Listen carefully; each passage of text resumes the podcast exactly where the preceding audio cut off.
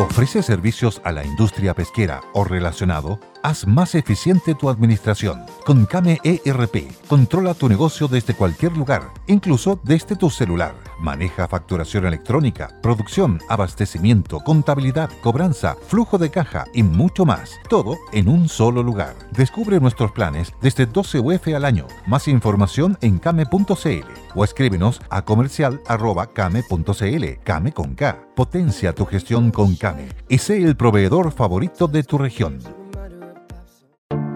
Te invitamos a conocer un lugar mágico, un lugar único, con un paisaje de una belleza que conmueve. Bosque Choyinco, ubicado en el destino Cuenca del Lago Ranco, es el proyecto ideal.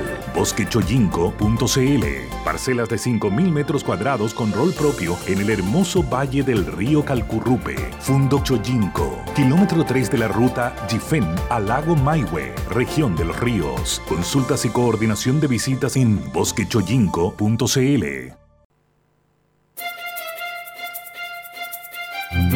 Radio El Conquistador, el medio de comunicación chileno con mayor cobertura nacional, presenta. Buenas tardes, mercado. Estos son los titulares de hoy.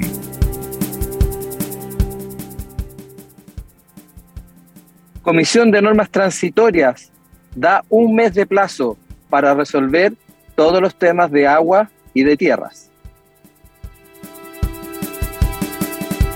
Continúa la gira del presidente Gabriel Boric. ¿Qué compromisos, qué cosas en la economía ha comprometido con el mundo?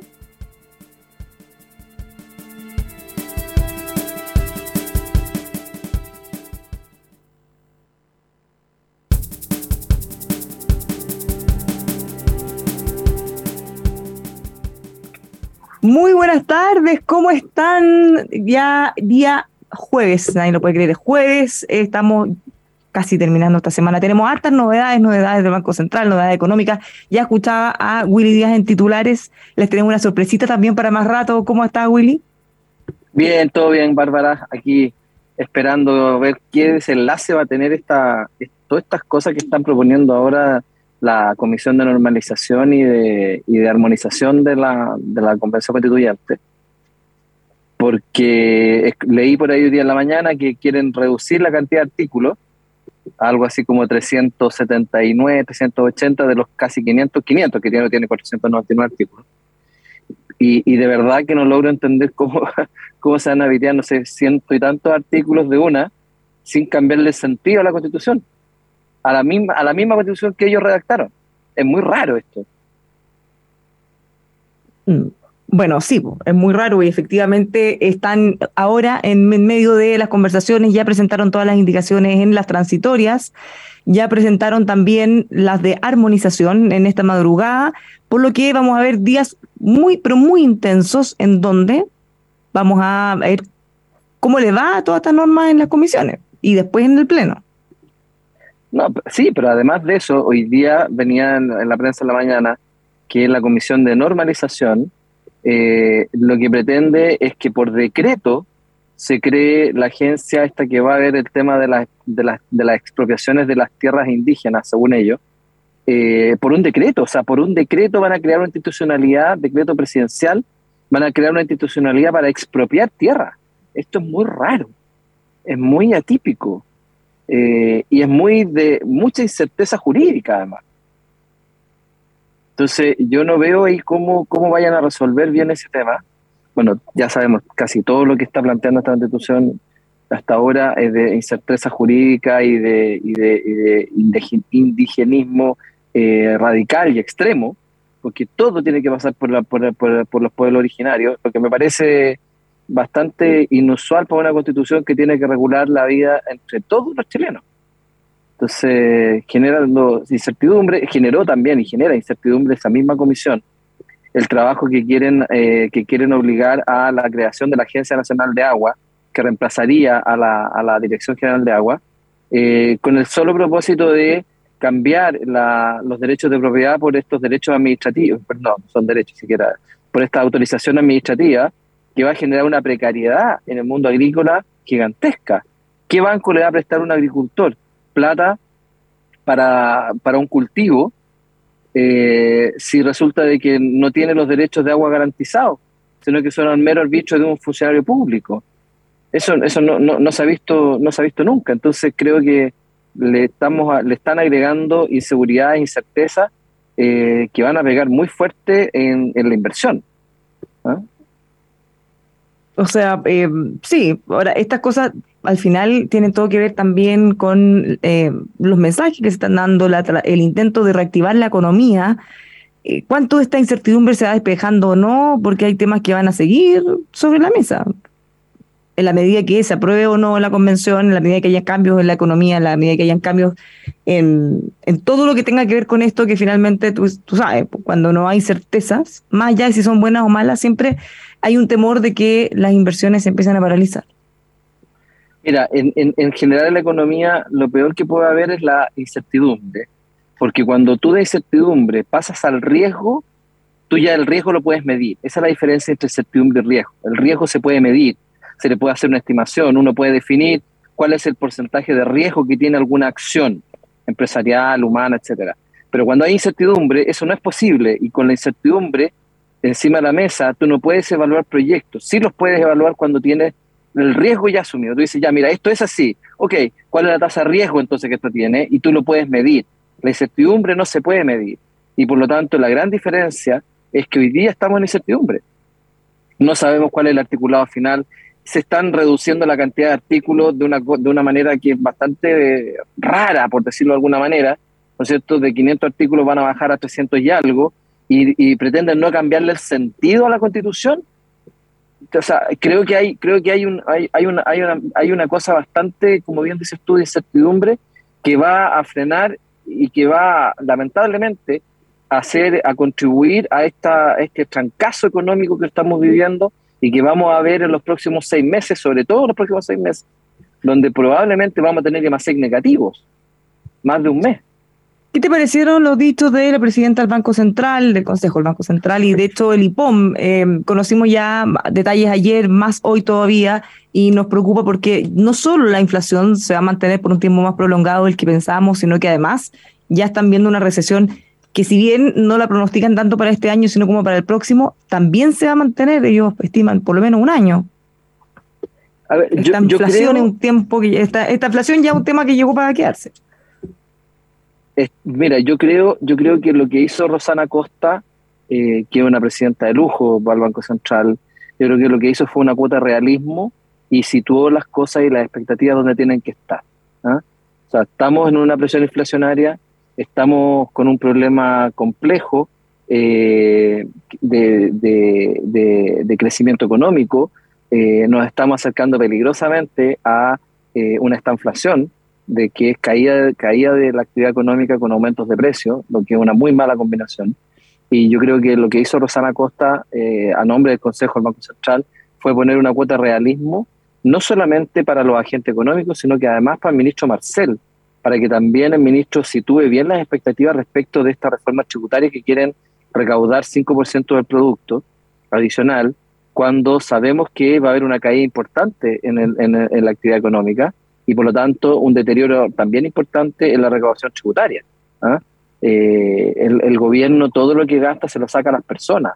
Por lo tanto, eh, cada vez que le pedimos al Estado, oiga, que el Estado se haga cargo de esto, se haga cargo de lo otro, en el fondo nos estamos haciendo cargo nosotros a través de los impuestos.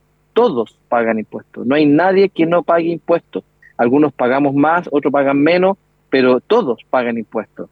Impuestos a la renta, impuestos en el IVA, impuestos a los combustibles, en fin, todo, todo, todo, toda acción humana paga impuestos. Entonces eh, es muy relevante entender eso y creo que Rosana Costa le puso un eh, le puso un marco de realismo a las dificultades económicas que se vienen por delante. Explicó yo creo que muy bien por qué hizo, por qué el, Consejo hizo un aumento de tasa de 75 puntos base y no 150 como esperaban algunos. Eh, y, y, yo creo que ahí es donde vamos a tener que estar un poquito más atentos eh, en la evolución. Yo creo que el Banco Central está tratando de hacer fine tuning. ¿Por qué eh, eh, optaron por eso y no por lo que se esperaba? Porque yo creo que de alguna manera están esperando algún relajamiento en los precios hacia fines de este año, que podría generarse con algunas holguras, particularmente en, en, en, lo que podría colaborar el precio del cobre, porque al aumentar el precio del cobre vamos a aumentar la cantidad de dólares y eso podría eh, producir una caída en el tipo de cambio en algún minuto que podría generar un alivio, un alivio en los precios. Mm, o sea, y te están tratando de no tirar toda, toda, toda la carne a la parrilla, o sea, de tener alguna herramienta más, porque, porque igual esto tiene un límite, tampoco pueden subirla eternamente, eh, porque además los efectos después ya empiezan a ser marginales. No, claro, lo que pasa es que yo creo que se guardaron alguna holgura, porque ya tener la tasa en 9% cuando estábamos en tasas cercanas al 2 o al 3 eh, es muy difícil, es muy difícil. Y además que tú generas inflación endémica, se llama, que es cuando tú subes la tasa de interés, el Banco Central sube la tasa de interés, contrae la demanda interna, pero adicionalmente aumenta el costo del crédito para todo el mundo. Y las empresas que financian su capital de trabajo con créditos de línea de crédito, tarjeta o lo que sea, digamos, traspasan también a precio esos mayores costos crediticios y por eso vuelven a generar más inflación. ¿ah? Eh, eh, es un círculo no, no, virtuoso. Eh, pero así funciona. O sea, si, si tú eres en pyme y, o emprendedor y resulta que tienes un, crédito de capital de trabajo rotativo y te, y tiene, te aumentan la tasa, tú vas a buscar la forma para poder traspasar ese precio digamos, y vas a volver a generar más inflación. Mm. Un tema que, que, no es menor.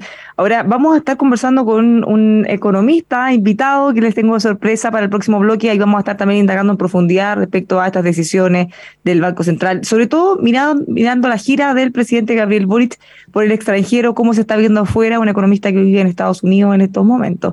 Pero para quedarnos todavía en lo local, eh, mucho de lo que pueda ocurrir con la inflación, claro, en parte importante tiene que ver con las políticas que pueda tomar el Banco Central, pero incluso mucho más con lo que haga el gobierno.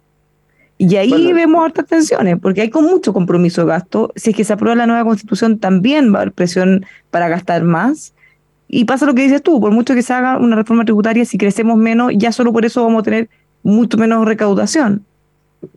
Bueno, el, informe del Banco Central, el IPOM, hablaba de que dos tercios de la explicación inflacionaria son, son explicaciones internas que tienen que ver con la incertidumbre de la Convención Constituyente, que tienen que ver con la inflación, que tienen que ver con una serie de otras cosas que son más bien internas. El mismo proceso político, creo que la instalación eh, compleja que tuvo este gobierno al principio, con, un par de, de, numeritos que se mandó la ministra del Interior, eh, y, yo creo que hay, hay un ambiente político enrarecido. Yo no sé cuánto va a ayudar eh, la gira del presidente Boric en este minuto en Estados Unidos, eh, porque cuando vuelva le van a pasar la cuenta acá, pues sí, pareció imperialista de, la, mano, de la mano con Joe Biden. Eh, yo creo que a los comunistas eso no les gustó mucho. ¿eh? ¿Ah? ¿Ah? En la cuna del imperialismo de la mano con, con Joe Biden y además en, un, en, un, en, una, en una retórica del, del presidente Boric ofreciendo estabilidad institucional, ofreciendo el respeto a los tratados, cuando ese es el desde. O sea, tú no puedes, no puedes salir a ofrecer lo que es mínimo en un país. O sea, decir que aquí vamos a respetar las leyes es, es, como, es como una locura. ¿Te fijas? No hay, no hay una propuesta de valor país en esas declaraciones. Entonces, no sé, yo hay que ver, y además yo creo que acá le van a pasar la cuenta de vuelta. Eh, eh, claro, ¿en qué sentido? Para las, para las reformas que vienen y para las políticas que tengan. Bueno, pero por ejemplo, mira, una cuenta que le podríamos pasar de inmediato hacia el tiro es, ya que estamos tan canadienses y este espíritu trudo tan pegoteado en el fondo para bien, ¿qué pasa con el TPP-11? ya, pues vamos, vamos firmando, vamos firmando. Claro, exactamente. Entonces, ese, eso es ese es el problema, ¿te fijas? Entonces, yo, yo quiero ver aquí cuál va a ser la reacción, qué es lo que va a pasar cuando, cuando, cuando vuelva y cómo, cómo eh, se le va cómo se le va a, complejizar la agenda cuando le empiecen a, cobrar estas declaraciones que hizo en Estados Unidos, digamos, en la cuna del imperialismo norteamericano. Bueno, nos vamos a ir a la pausa, Willy. No sé si ahí tú tienes a la mano algún indicador, cómo estamos cerrando la semana con el tipo, de cambio. Honestamente, en este minuto no, porque estoy en el teléfono y, no me manejo nunca, tan multifacético. Ya. Muchas gracias, Willy. Te pasaste. Un abrazo para, para ti. Gracias. gracias por acompañarnos a la vuelta. Nos va a acompañar, ya le decía, una sorpresa, un economista destacado, economista chileno que vive en Estados Unidos. Así que no se mueva de Radio El Conquistador. Ya volvemos.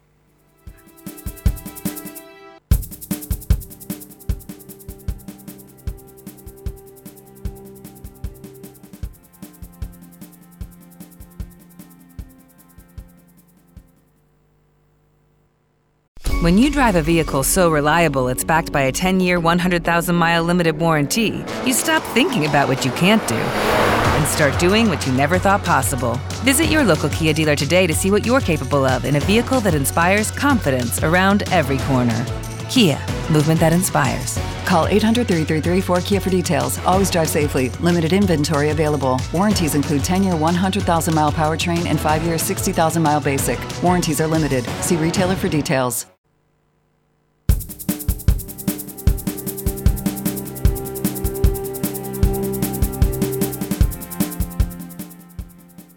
Ya estamos de vuelta, seguimos haciendo Buenas tardes Mercado, tal como les había anticipado, les tengo una sorpresa porque está con nosotros desde Estados Unidos, en vivo y en directo, Sergio Ursúa, economista, profesor de Maryland e investigador de CLAPE SUCE. Sergio, ¿cómo estás? Muy buenas tardes. Hola Bárbara, aquí estamos, aquí estamos muy bien, vivito, goleando. Bueno, eso es mucho decir, así como va, así como vamos. bueno, hemos estado siguiendo muy de cerca con alta atención lo que está pasando en la gira, para que ya entremos al tiro en materia, la gira del presidente Gabriel Boric. Eh, y en materia económicas, él ha sorprendido, ha tenido al parecer una muy buena acogida, ha tenido un discurso bien abierto, conciliador, tratando de generar confianza, de traer inversiones. ¿Cómo lo ves desde afuera? ¿Cómo se está mirando allá? A ver, a mí me parece que, a ver, hay dos cosas. Yo, desde el punto de vista como nacional, eh, viviendo en Estados Unidos, por supuesto que uno le presta mayor atención a este tipo de noticias. Ahora, estrictamente hablando, el paso del presidente Boric por Estados Unidos y Canadá, eh, convengamos que no, es titular, convengamos que, no, da para titular. Eh, eso es lo primero. Para efectos de Chile, mira, es interesante porque yo tiendo a ser un poquito menos optimista respecto del resultado final de la gira, porque es una noticia en desarrollo, eh, y trato no necesariamente dejarme llevar por, por lo que se dice en este tipo de situaciones, que es mucho de buena crianza, mucha diplomacia. Eh, por cierto, que hubiese sido absolutamente absurdo que el presidente hubiese venido a Estados Unidos a decir que eh, va a subir los impuestos a todas las empresas, está impulsando una reforma tributaria con, con, esas características, que apuesta por un mayor del rol del Estado en todas las dimensiones, que por, por, de pronto el litio en Chile va a ser explotado, o el plantea que debería ser explotado a partir de una empresa estatal, cosa que genera, debería generar algunas dudas en, en, en, en este entorno. Y por lo tanto, yo creo que esa sorpresa, ¿cierto? No se, no se concretó como uno esperaría, pero al mismo tiempo uno tiene que ser cuidadoso respecto a cómo interpreta esta cuestión. A mí, me tiene, a mí lo que me, me sorprendió, por ejemplo, la insistencia del presidente en no compararse con Maduro, eh, eso me pareció raro. No, no sé, si, si, si, si, no hay comparación, si nadie hace ese comentario, ¿por qué tú lo vas a hacer? Entonces, si lo haces porque alguien te dijo algo, entonces tú empezás en esta lógica de, bueno, ¿cuán exitoso fue? Vamos a ver. Creo que los mensajes quedaron, sí, eh, pero los mercados internacionales, los inversionistas serios, eh, no se dejan llevar por mensajes, se dejan llevar por acciones. Y en eso Chile todavía está en deuda. E, eso, eso, es, eso es lo que dicen los números, no, no, hay, no hay, que, no hay, que, eh, no hay que confundirse en eso. O sea, podríamos hacer un análisis en el fondo y forma, y en ese sentido forma, y bueno, dicen no es noticia afuera, pero sí hemos visto, quizás en redes sociales se, se se muestra quizás una mayor cobertura. Pero, pero más que nada les llama la, atención.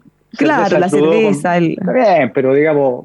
O sea, por eso, pero, pero, pero pareciera que les llama la atención, o por lo que ha salido en algunos medios, les llama la atención por lo joven, o eh, la intriga de este joven de izquierda, de qué tan de izquierda va a ser o no, si va a ser un liderazgo más abierto, porque si uno escucha algunas, como dices tú, algunas de las medidas que están proponiendo o haciendo, las que, cosas que mencionaba antes como diputado o que mencionaba como candidato a campaña primera vuelta, de la segunda, ahora uno lo escucha y, y se, se escucha tan distinto. A ver, yo creo, yo creo, a ver, yo creo que, hay que, creo que el viaje del presidente al extranjero en esta, en esta visita a Estados Unidos y Canadá es muy positiva.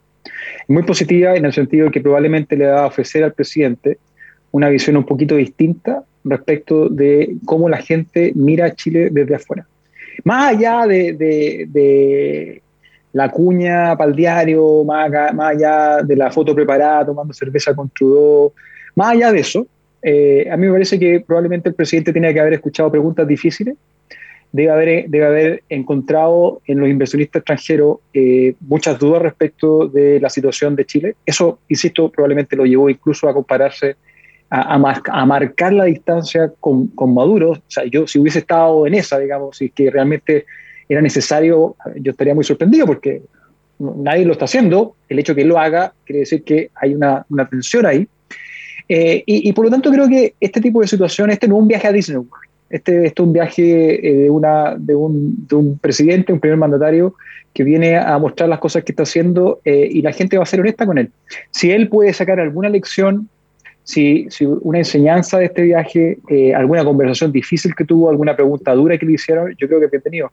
Porque el problema eh, que nosotros hemos vivido eh, y que la gente que está en el poder sufre en este tipo de circunstancias es que nadie le dice las cosas que no quiere escuchar. y eso es muy propio del entorno, yo creo, del presidente, donde tiene un círculo cerrado, ¿cierto? Que es bastante radical, digámoslo así, en general, y que probablemente en estas circunstancias escuchó algo un poco distinto. Yo creo que eso es bueno. Eso, eh, fíjate que creo que, que, es, eh, que es positivo.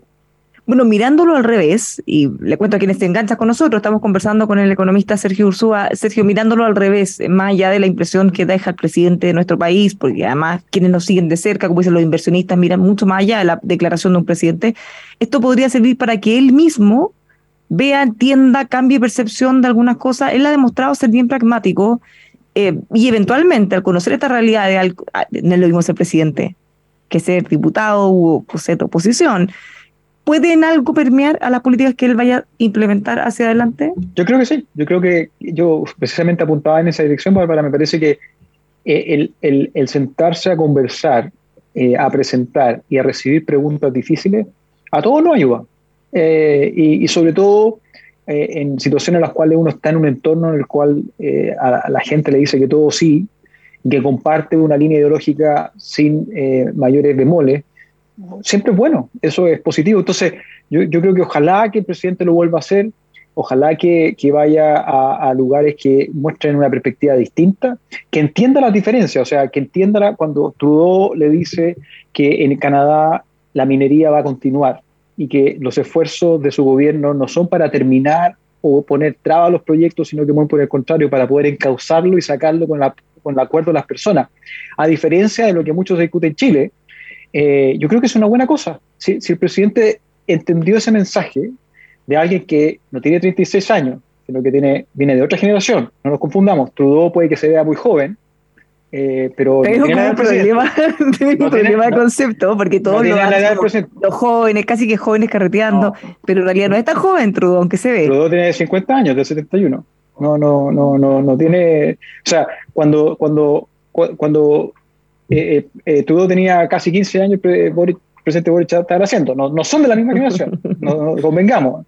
en el, así que yo, yo creo que no, no, no, no, no, no, quizás como es una conversación entre un tío buena onda, hay un sobrino, pero no son amigos, digamos, no son gente de la misma generación, así que con cuidado. Pero ese tipo de, situaciones probablemente al presidente le pueden ofrecer una, una, la posibilidad de mirar la economía un poquito más lejos del feudo en el cual él ha estado, eh, eh, ha construido su relato.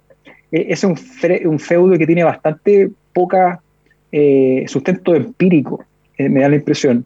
Y esta, esta baño de realidad eh, que puede ahora venir no de, de, eh, de, un comentarista o de un economista o lo que sea local, sino que se lo diga pares, ¿cierto? Con más experiencia, eh, yo creo que es positivo. El presidente efectivamente ha mostrado que tiene alto pragmatismo,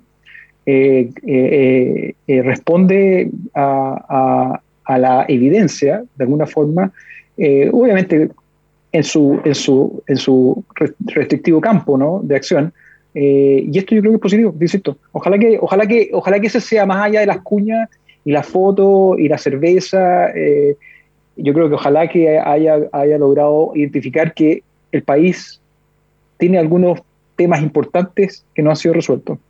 Ahora, mirando justamente la experiencia, lo que podría sacar de allá, bueno, muchos le han puesto sobre la mesa el TPP-11, porque si es que afuera se dice, y el mismo presidente le dijo, vamos a seguir potenciando los acuerdos internacionales, y en el fondo todo lo que hemos venido haciendo como política de Estado, eh, ¿qué pasa entonces con el TPP-11? ¿Van a seguir oponiendo? ¿Va a haber una posibilidad de que se dé cuenta al estar? Porque él mismo dice que admira lo que están haciendo en Canadá y en otros países. Bueno, entonces, ¿qué mejor que dar una señal concreta y, por ejemplo, aprobar el TPP-11.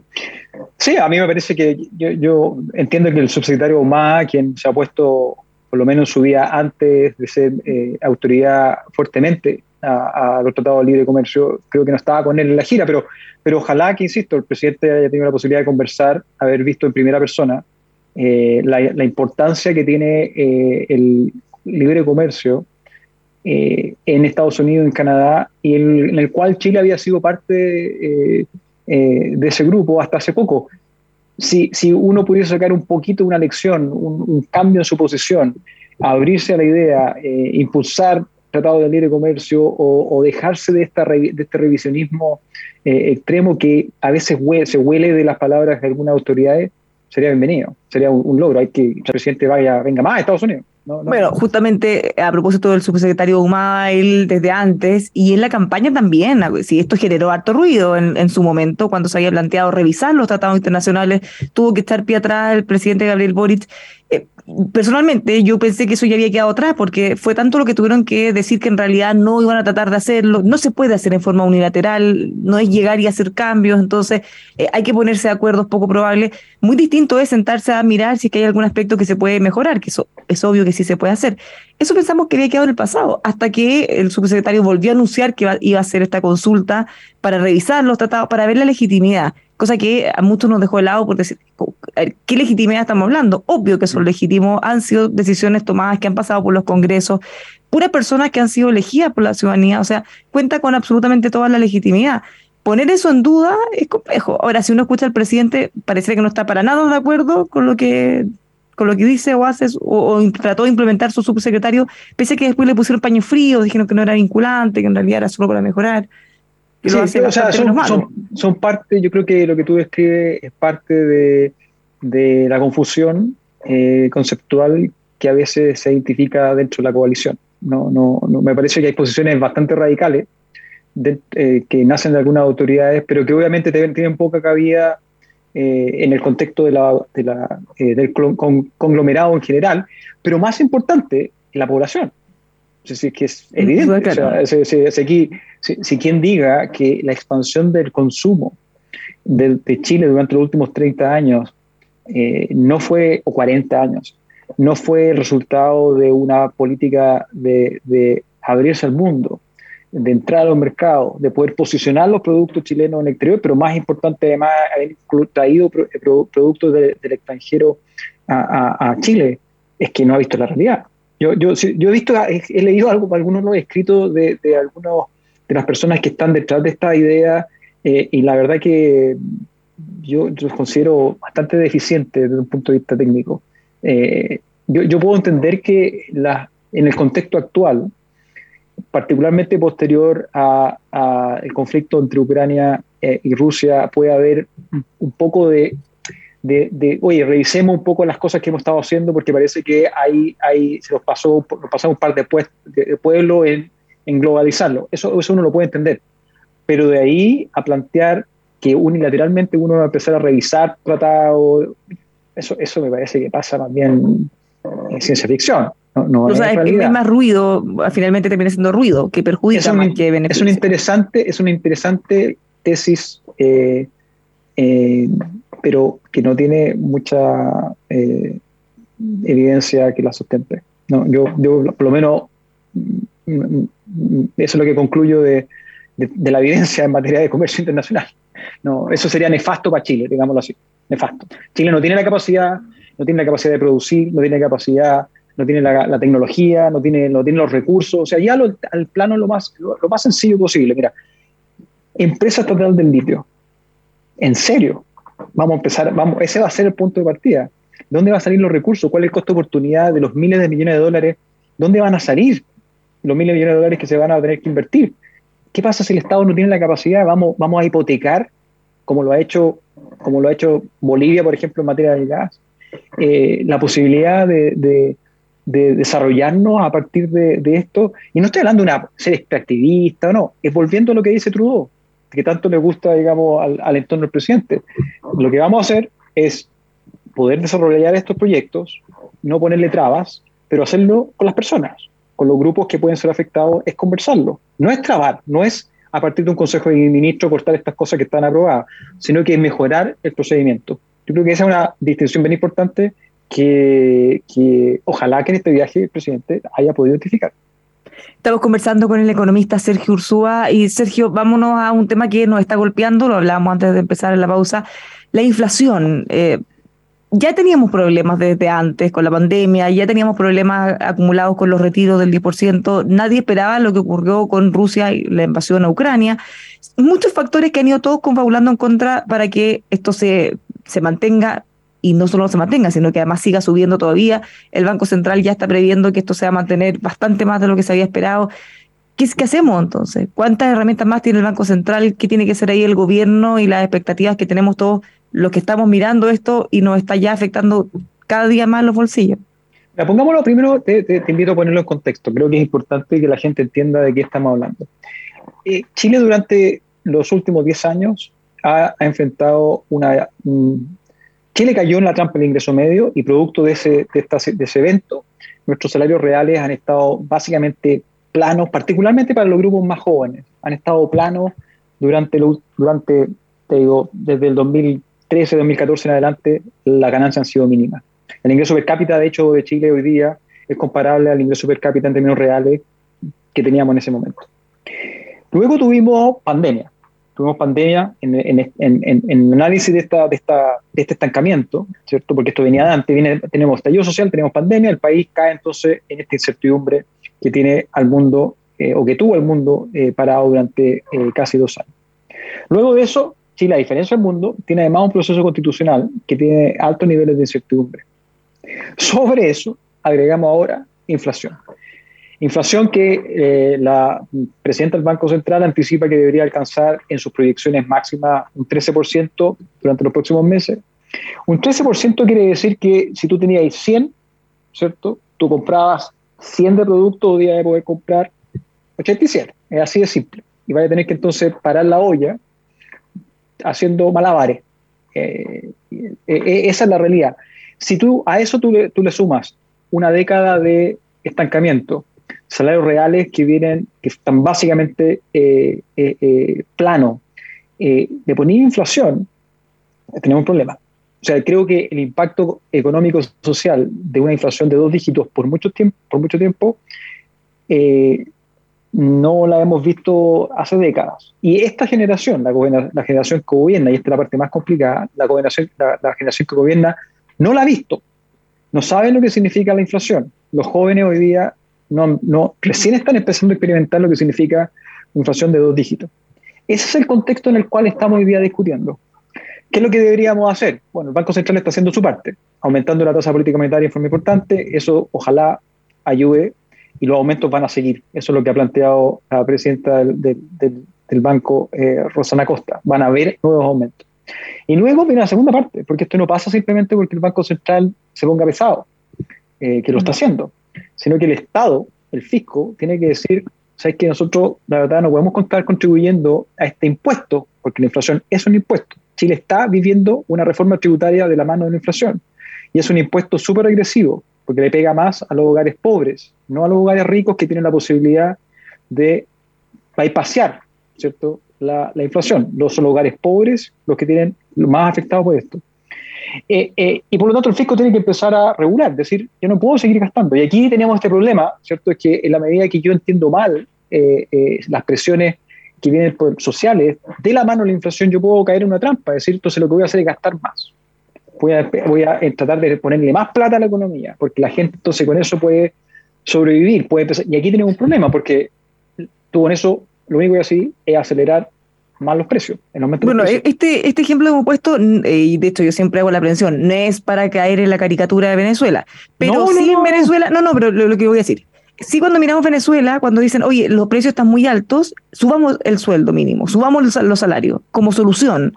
Y eso, en el fondo, que es un lugar donde está, está tan gráficamente mostrado, en el fondo, lo único que hace es que se genera una escalada entre que los precios suben más, vuelven a subir los salarios y vuelven a subir los precios. Entonces al final se termina en una espiral que termina perjudicando todo.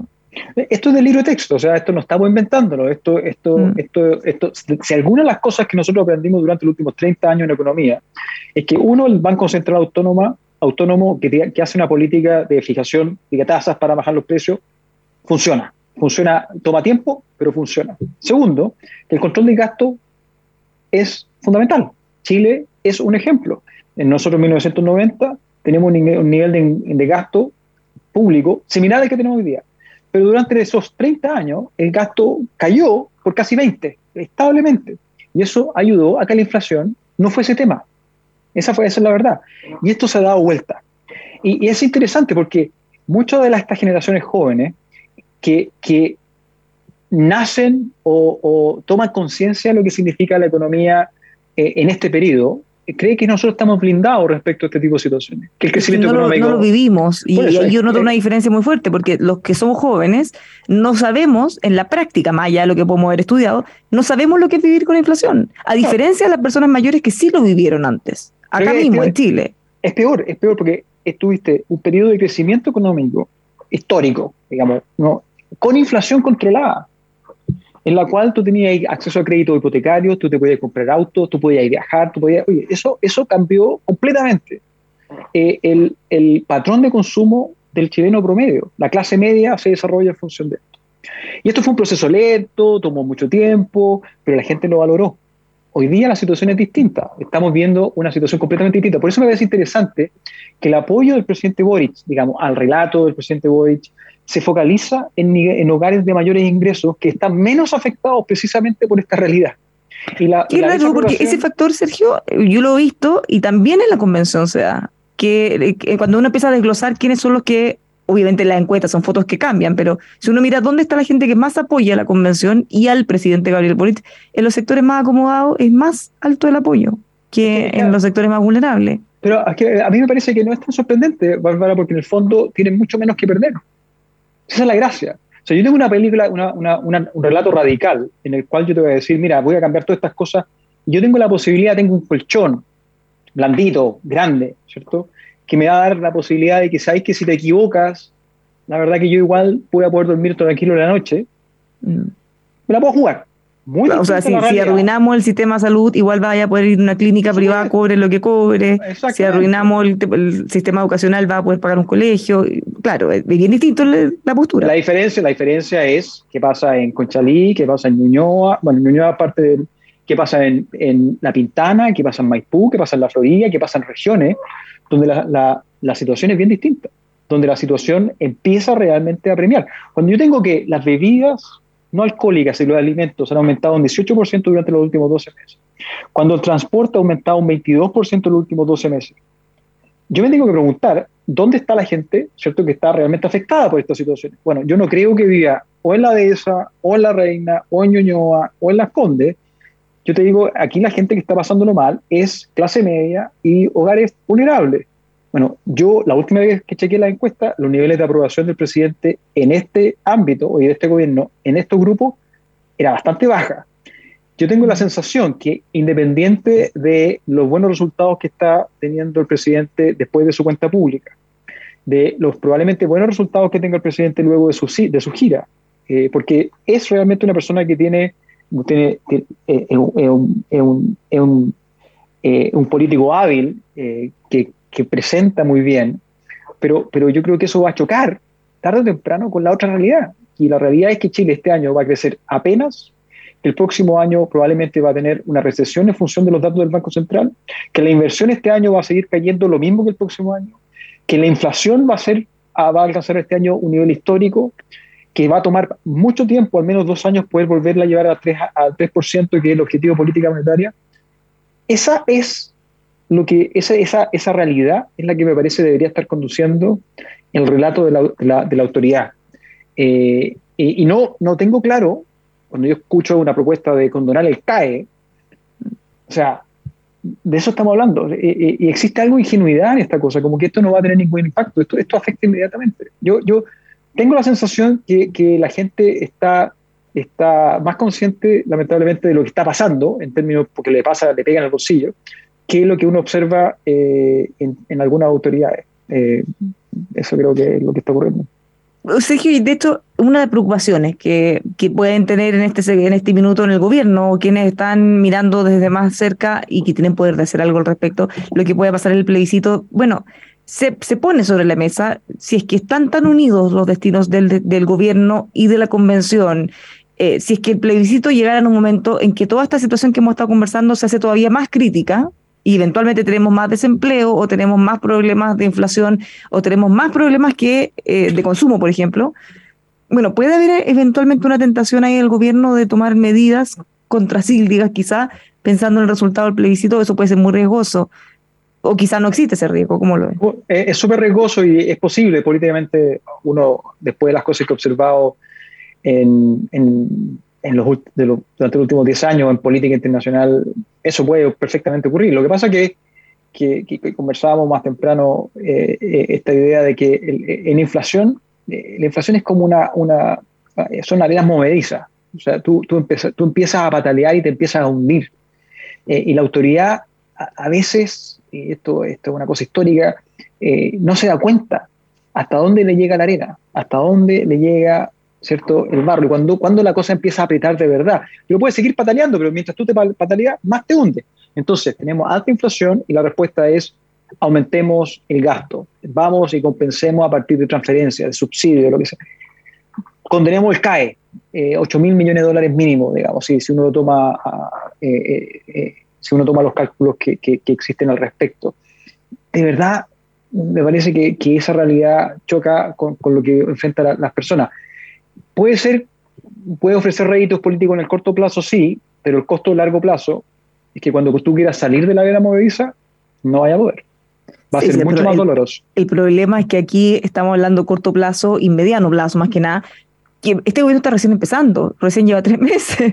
Entonces, no es como que estuvieran en el último año y por último uno pudiera decir, bueno, da lo mismo, se la comerá el próximo gobierno. En el fondo, aquí todas las cosas que ellos hagan le van a repercutir a ellos mismos y no en un largo plazo, sino que Pronto. Yo creo que el mensaje de, fondo, te digo, es que hay que tratar de tener mucho cuidado en no caer en la tentación del populismo. Eso, ese es, el, en el fondo lo que estamos hablando. Primero. Y segundo, y un tema que no hemos conversado, que, el control de la violencia eh, es, fundamental. O sea, si tú, sobre ya lo que hemos conversado, tú agregas el tema de la delincuencia, el narcotráfico, el crimen organizado, de eso estamos hablando el escenario para el chileno promedio, no para aquel que puede refugiarse detrás de una reja eh, con el arma, ¿cierto? Sino que aquel que va, llega a la noche en micro y corre el riesgo de que lo asalten desde el paradero a, la puerta de su casa. Eh, eso, es, eso me parece que es una realidad súper compleja. Yo, yo creo que la realidad nacional hoy día lamentablemente está, está en un punto de inflexión. Eh, yo, yo no creo, no soy de los que creo de que esto, esto va a ser Venezuela, yo no, no, entro en eso. Pero, pero que, que, el proyecto que teníamos, el proyecto país que teníamos, eh, eh, que tenía, no sé, el presidente Lagos cuando hablaba de que íbamos a descansar el desarrollo en una determinada cantidad de tiempo, yo creo que eso se ha ido alejando. Eh, y, y, la gente lo debe entender. Hoy día tú miras los resultados de la encuesta CEP respecto a cómo está el futuro del país está estancado, ¿no? Los, los datos son, son brutales, la gente entiende que esta cosa va mal. Entonces, el relato presidencial, el relato de la autoridad eh, puede, ser, eh, puede ser positivo, ofrece una aspirina emocional quizá, eh, pero, pero, pero yo no veo, no identifico con claridad los lineamientos que van a decir vamos a sacar a Chile de la trampa del ingreso medio. Yo no sé si hay conciencia de que Chile está en el medio de la trampa del, ingreso medio y las consecuencias que eso significa, no para quien pueda, para el joven, ¿cierto? Eh, que, nació de, un hogar rico y que encuentra que es fantástico el relato del presidente Boric, eh, eh, sino que más bien para aquel persona que está en Conchalí, la familia apostaba por ir a mandar a su hijo al Instituto Nacional, o al Liceo de Aplicación, o al IMBA, y ese sueño se ha desplomado. ¿Cuál es, la, cuál, es la, cuál, es, ¿Cuál es el relato que se le entrega a esa familia? ¿Es un relato en el cual el Estado se va a hacer cargo de tu futuro? Yo encuentro que eso es súper complicado. Nos quedamos nos quedamos súper cortos de tiempo, porque aquí, como dices tú, hay, habían estos institutos de excelencia que tú bien conoces, eh, que eran la escala de movilidad social, más allá que ojalá hubieran habido muchos más que eso, pero ahora no tenemos ninguno, entonces. Entonces, la, gente dirá, ¿estamos mejor o peor? ¿Cuál, ¿Cuál es el relato que se le ofrece al chileno promedio? ¿Cuál es el sueño de país que se ofrece al... al, yo, yo, en, la promoción de la democracia per se me parece muy bien, la promoción de la mm. inversión me parece muy bien, el apostar a que ser me parece muy bien, la pregunta es cuáles son las medidas. Y mientras la violencia continúe, mientras el gasto público se acumule, eh, mientras no se, no se reconozca en la iniciativa privada, individual, el, el, motor del crecimiento, yo, creo que tenemos un problema. Sergio Ursúa, economista, muchísimas gracias por habernos acompañado. El tiempo era corto, podríamos haber estado mucho más rato, así que vamos a invitar a volver. Abusando de la buena onda. Muchas gracias, Sergio. Que tengan una buena tarde. a todos los dejamos invitados a seguir con nosotros aquí en Radio El Conquistador.